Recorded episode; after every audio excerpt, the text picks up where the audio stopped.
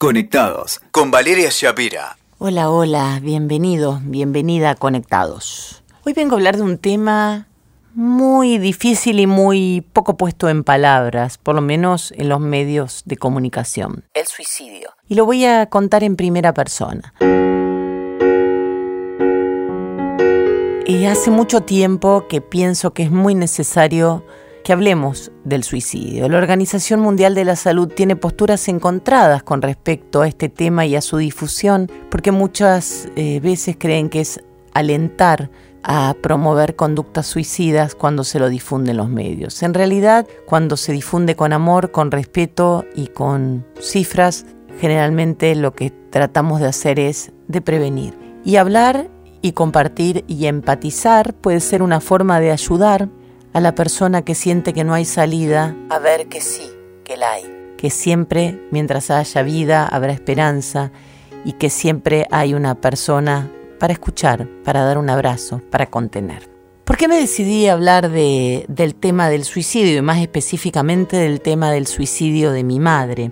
Algo que ocurrió hace veintitantos años. Durante la pandemia algo me decía que era necesario hablar de salud mental, no encontraba la forma y fue una vez más en mi vida a través de un animalito que encontré la puerta abierta para la expresión de mis sentimientos. Fue un pichón de torcaza, el que echó a volar mi más antiguo dolor. Siempre he sentido particular empatía por los animales, por su ausencia de dobleces sobre todo. Durante la primavera, una paloma anidó en mi balcón y tuvo un pichoncito, un pichoncito que por estar el nido mal hecho sobre el mármol del balcón, tuvo muchos problemas en sus patitas y no podía volar. El pichoncito aleteaba, aleteaba, no podía volar y me despertó la tremenda fantasía de encontrarlo muerto. Bueno, para hacer una larga historia corta, eh, vino un día Clara de la Organización de los Pájaros Caídos, una ONG que hace un trabajo muy bonito de protección de los animales alados, y mm, me dijo, este pichoncito se va a tirar por el balcón. Y cuando me dijo se va a tirar por el balcón, yo reviví la pesadilla. El pichón, su vulnerabilidad, me retrotrajeron a mi propia historia. Pensar en este pichoncito tirándose por el balcón me remitió a lo que había sucedido en mi propia familia 25 años atrás.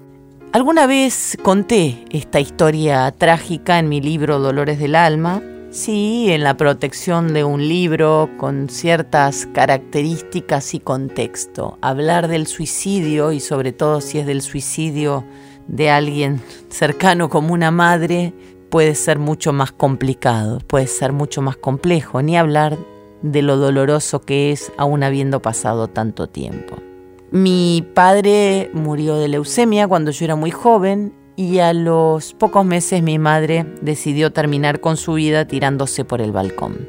Y esa tarde yo iba a tomar el té a la casa familiar, yo vivía sola en ese entonces, y encontré a mi madre en el pavimento a pocos minutos de haberse provocado esa escena. La mente distorsiona todo, más aún en las tragedias, y no recuerdo mucho más que haber subido a mi casa, que ningún vecino pudo evitar que yo viera esa escena, y la carta y la despedida y, las razones que habrán llevado a mi mamá a tomar la decisión de provocar su propio final.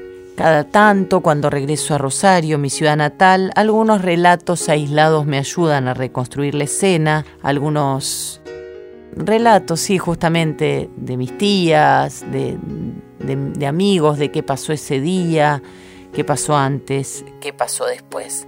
Mi madre tenía mi edad aproximadamente para cuando, cuando decidió suicidarse y hoy, en mi quinta década, plena de sueños, de proyectos, veo todo lo que se perdió de vivir. Y lo digo sin juicio y lo digo con más empatía que otra cosa, porque ¿quién es uno para juzgar lo que ocurre en la mente de, aquella persona que, que decide terminar con su vida?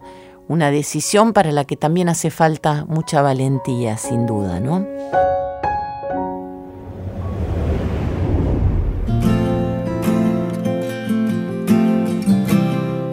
Durante años me resultó muy difícil pasar por, por el lugar de la tragedia. Hice todo tipo de terapias que me llevaron a entender los porqués y jamás sentí enojo por la decisión de mamá. Algo que muchas veces me ha preguntado gente así, hasta de manera torpe. Como he sentido también eh, juicios y, miradas casi condenatorias de, la decisión de, de un otro, ¿no? Qué facilidad que tenemos los seres humanos para sentenciar, para opinar, para tratar de meternos en la mente del otro y saber por qué hace lo que hace o deja de hacer lo que deja de hacer. Siempre respeté la decisión de mi madre, aunque no la comparta. De algo tengo certezas es que ella era demasiado frágil. Pero lo que importa acá, más allá de mi historia, que fue la que, la que me decidió a hablar de este tema tan, tan tremendo, con una única intención, la de ayudar en la medida de lo posible a prevenir, es que el suicidio sigue siendo un tabú. Miren si será tabú que en algunos cementerios se enterraba a los suicidas en una sección especial para apartarlos del resto de los mortales, como si algo en ellos no estuviera bien. Algo en la sociedad no está bien cuando la escucha es poca, cuando la empatía es poca, cuando la diferencia es no aceptada. Qué manía que tiene el ser humano de, de marginar aquello que desconoce, que le da miedo, que es diferente.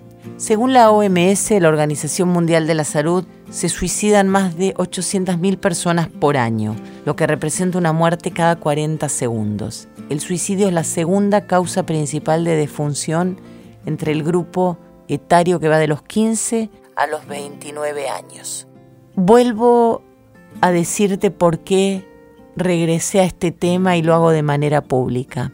Quiero invitarte a la empatía. Quiero invitarte a contener a la persona que está pasando un mal momento. Hay muchos cuadros de salud mental profundizados en estos tiempos locos que estamos viviendo.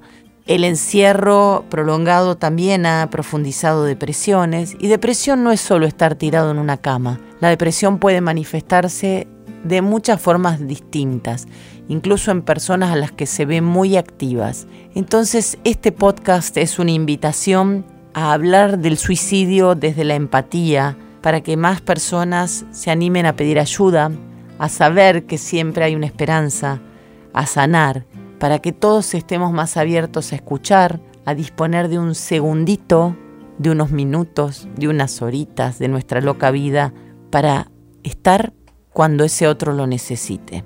Quizás la historia mínima de Chiñorito, como le puse a este pichón, haya tenido que ver con dejar este legado. El pichoncito, después de más de dos meses de pelear por su vida, murió, eh, al parecer por un problema en sus órganos, no podía volar y era muy difícil para él una vida postrado.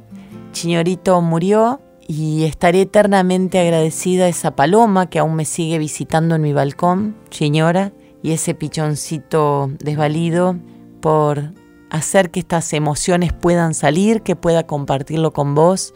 Y ojalá algún día podamos todos hablar de estos temas que son tabúes, en muchos casos secretos de familia y en muchos casos energías eh, que se llevan de generación en generación, hablarlo de manera más natural.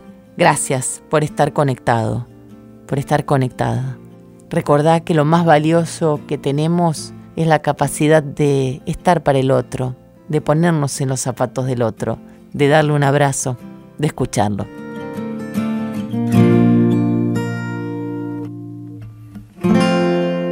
Escuchaste Conectados con Valeria Shapira. WeToker. Sumamos las partes.